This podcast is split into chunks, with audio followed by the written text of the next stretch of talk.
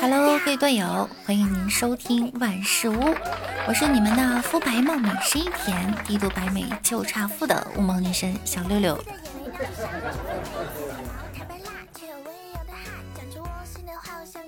在节目开始之前呀，先给大家分享几个小有趣的小新闻。三十一岁跳伞选手凯尔在美国德州奥斯汀跳伞时，为了增加恐怖元素呢，从七千英尺高空跳下后，用信号枪点燃了自己的降落伞，降落伞瞬间被烧没，厉害了！在自由落体过程中呢。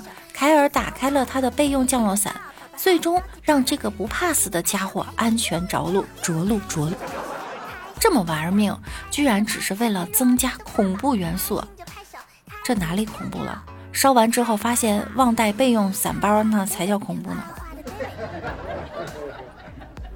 请问这和从烧第一个伞的高度直接跳伞有什么本质的区别吗？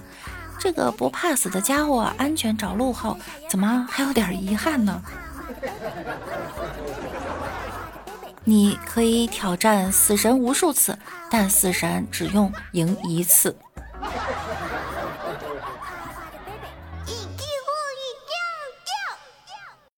九月七号，在安徽芜湖，警方接到报警称有人在家里被打了。民警到场一问原因，有点哭笑不得。原来打人的是孩子的奶奶，他让自己的儿子辅导自己的孙子写作业，结果孙子没有好好完成，老人气不过呢，新账旧账一起算，将儿子打了一顿。奶奶说自己要上班，所以交代了孩子爸爸让他辅导孙子写作业，没想到等他回家后呢，孩子的作业一点没做。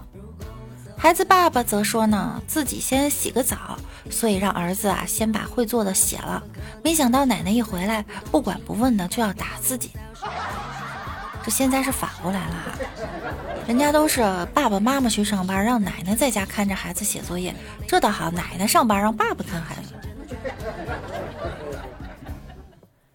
爸爸还委屈的对前来调解的民警诉苦，说：“我妈把我身上抓成这样。”她天天打我，心疼你一秒钟啊！警方对双方都进行了教育，要求爸爸呢要承担起教育儿子的责任，也要求奶奶多顾及一下自己三十多岁儿子的尊严。这是子不教父之过，遇到子不教父之过。奶奶说：“你儿子不听你的。”我就打我儿子，再次验证了那句话哈：孙子干啥都对，儿子干啥都错。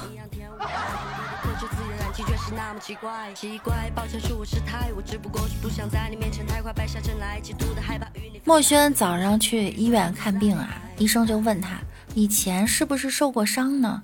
墨轩说以前经常受伤，有好多都记不清了。然后医生又问他。那你印象里记忆最深刻的伤是什么？墨轩说：“我心里的伤。”多么痛的领悟！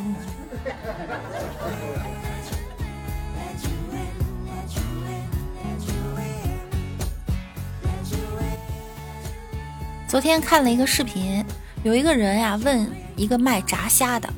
一块钱三个炸虾，问他为什么还能有三栋楼房？底下就有人评论了，说他本来有五栋，就因为卖这个炸虾，所以现在还剩三栋。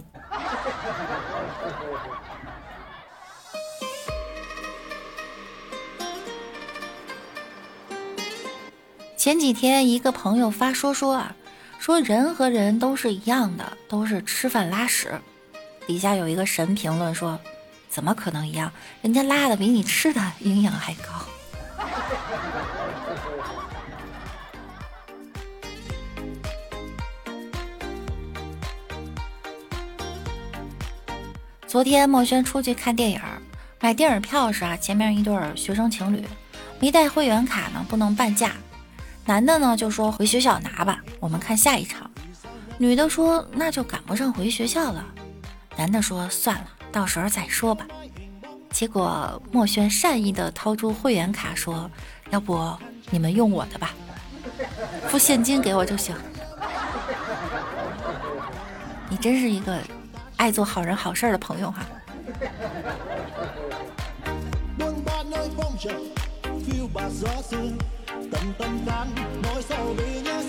公交车上，一个老大爷上来了，暗夜呢，马上就起来让座，结果他女朋友一个巴掌就呼过去了，就说：“你怎么这么好心呢？啊，老娘的腿是随便坐的吗？” 信息量有点大。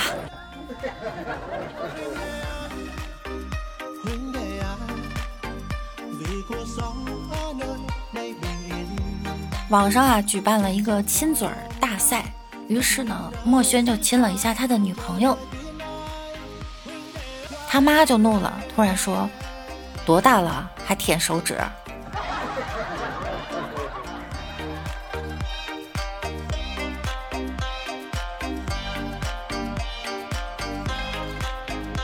老妈说啊，过年呢，看你期末成绩不错，准备给你发个大红包，开心吗？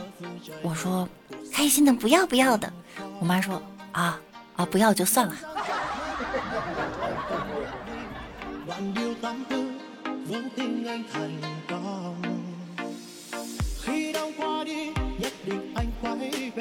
老师说啊，生活中拉你的呢不一定是对你好的，但推你的一定对你不好。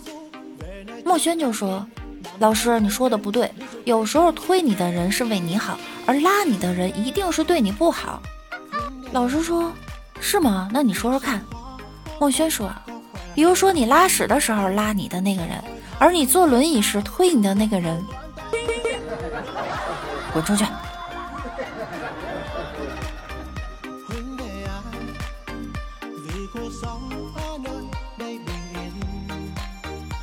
老师问墨轩啊。长大了想做什么呢？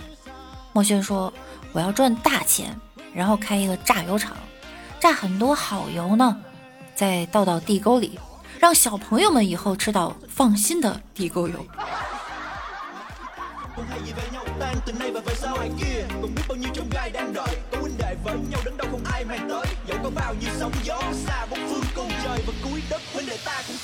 柚子姐姐呀，脸比较方。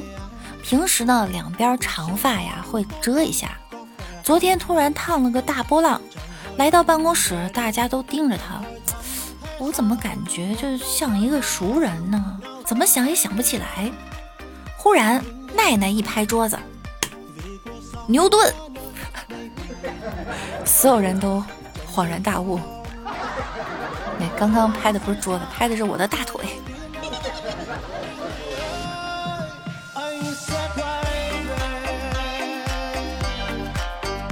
好啦，本期节目到这儿又要结束了哈。幸福的时光总是特别的短暂，没有点关注、没有点订阅的，抓紧点一点哈。听节目勤分享，多评论，把节目分享给您身边的有钱人。那么我们每晚九点也会在喜马拉雅直播的哈。想要更多的了解我，想要听到更多的段子，可以来直播间找我们一起互动。为啥今天的语速这么快？好了，那我们明天再见喽，拜拜。